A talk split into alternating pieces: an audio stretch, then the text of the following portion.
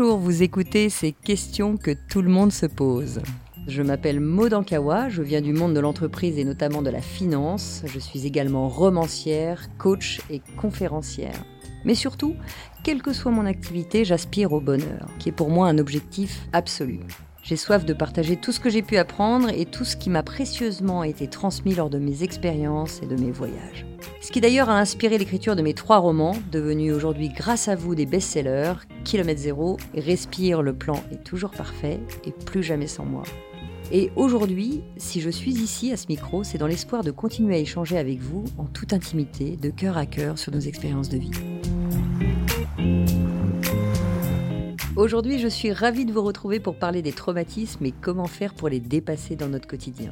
Alors un grand merci à tous, hein, vraiment merci, merci pour toutes vos lettres, pour tous vos messages chaque jour. J'essaye de répondre au maximum, mais je ne peux plus répondre à tout le monde. En tout cas, aujourd'hui, je vais répondre à la lettre de Marion. Bonjour Maude, c'est par le biais de ma sœur cadette qui a lu votre livre que j'ai commencé à écouter vos podcasts qui sont très parlants pour moi. Ayant vécu une enfance avec un père qui ne nous supportait pas, nous enfants, nous vivions dans la peur, la crainte, une vigilance extrême à cause d'excès de colère et de violence. Aujourd'hui, je suis maman à mon tour et je me sens souvent transcendée par mon père. Je me sens irritable avec mes enfants, souvent sur les nerfs, et je ne sais pas comment me défaire de ce comportement et ressenti qui ne m'appartient pas. En vous remerciant, Marion. Marion, merci. Merci pour cette lettre. Merci encore une fois pour cette authenticité. C'est quelque chose qui me touche terriblement dans vos lettres parce qu'évidemment, c'est pas facile de se mettre à nu et de pouvoir avouer que, ben voilà, dans nos traumatismes, on vit avec ça au quotidien. Donc, merci pour ça. Je reçois effectivement toutes ces lettres et à chaque fois, je suis très touchée par ce qui se passe. La première chose que j'aurais envie de partager avec vous, Marion, et puis avec vous tous, parce qu'évidemment, c'est pas parce qu'on parle d'un thème qu'on peut pas le décliner sur plein d'autres thèmes. Mais déjà, la première chose, c'est que nous ne sommes pas ce que les autres pensent de nous. Nous ne sommes pas non plus ce que les autres croient qu'on peut faire ou ne pas faire. On n'est pas notre passé non plus.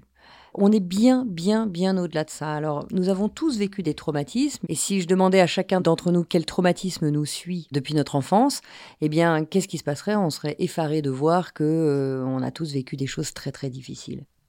Donc ça, on le garde pour soi. Souvent, on vit avec, on grandit avec, on se déforme avec, et puis au final, euh, bah, ça devient lourd, très lourd, très, très, très lourd.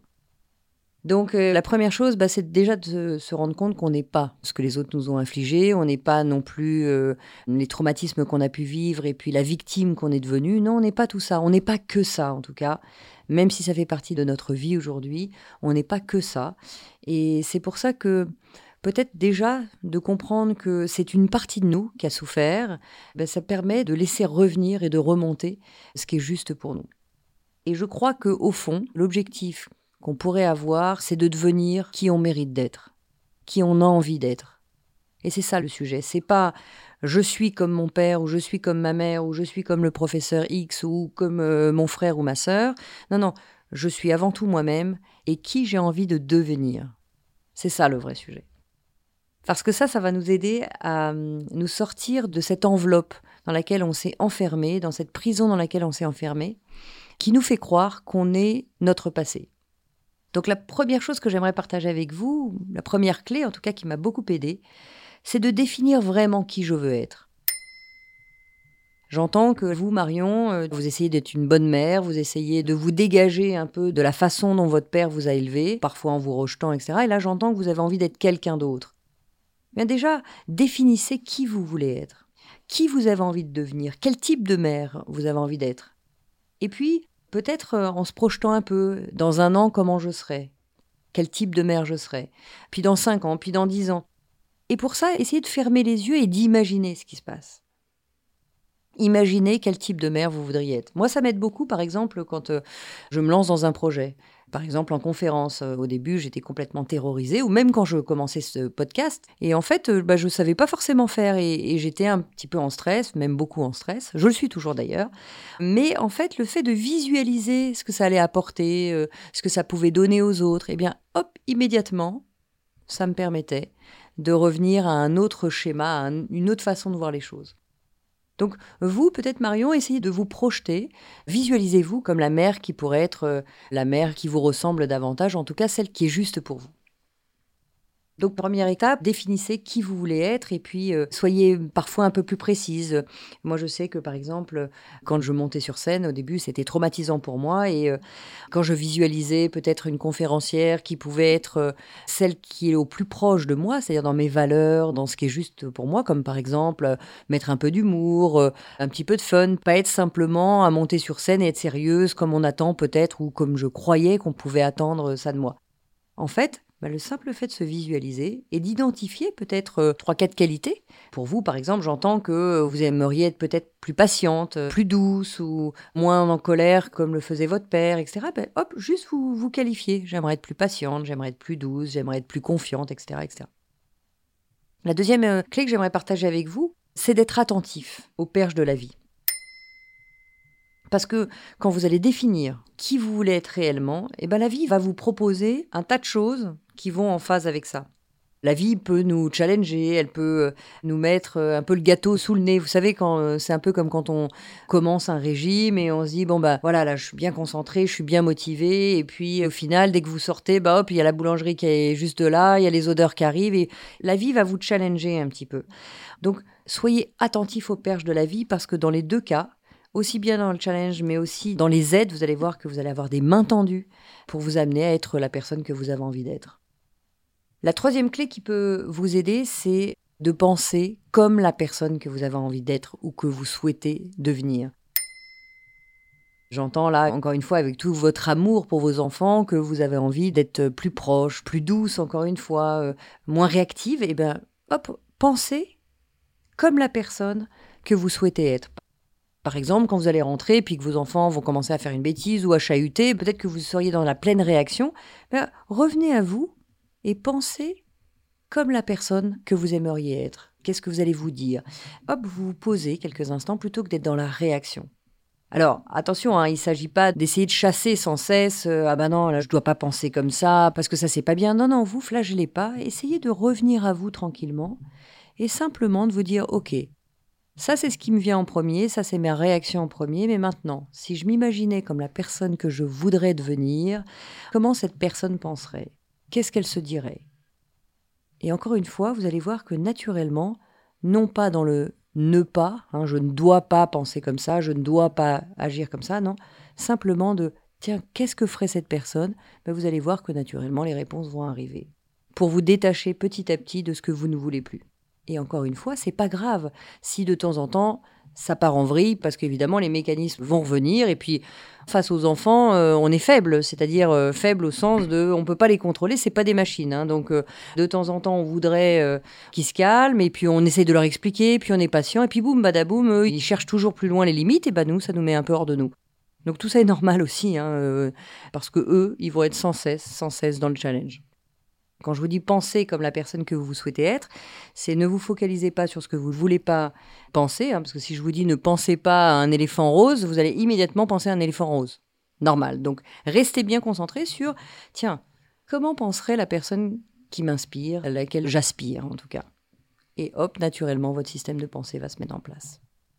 Une autre clé que j'aimerais partager avec vous, c'est d'agir comme votre version du futur, hein, comme la personne que vous voudriez être.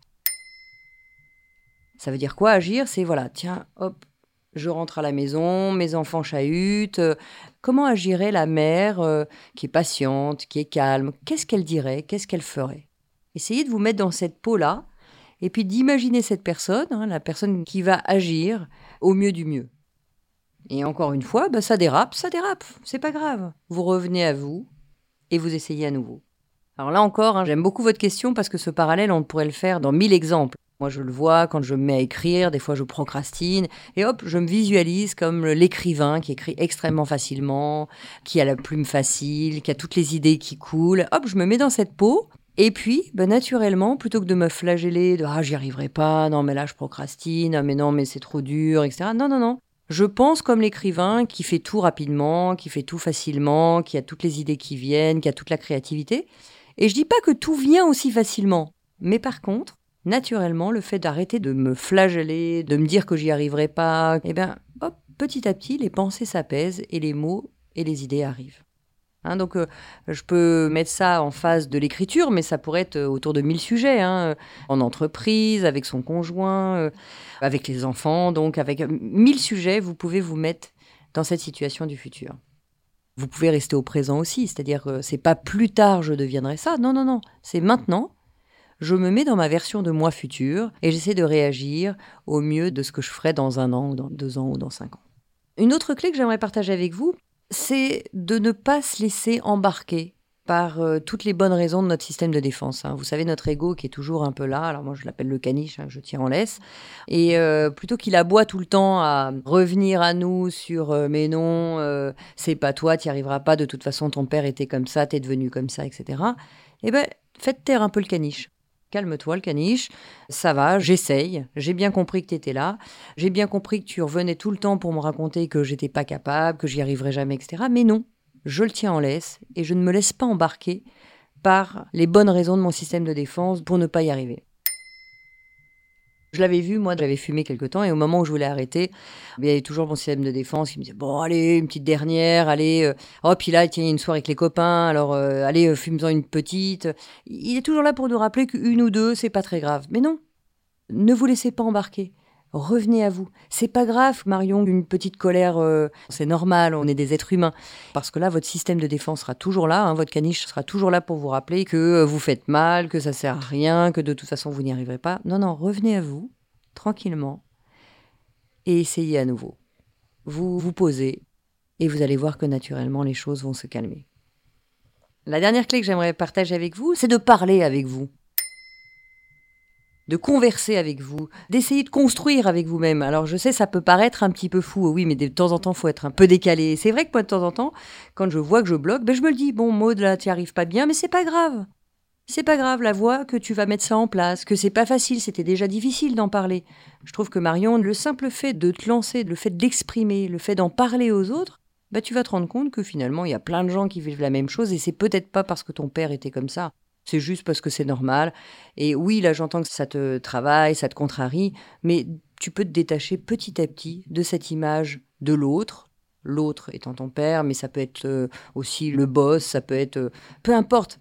Tu vas voir qu'en en parlant avec les autres, bah, ils vont dire Ah ouais, mais moi aussi, quand les enfants réagissent comme ça, ça me met hors de moi, etc. Et puis ça va détendre quelque chose.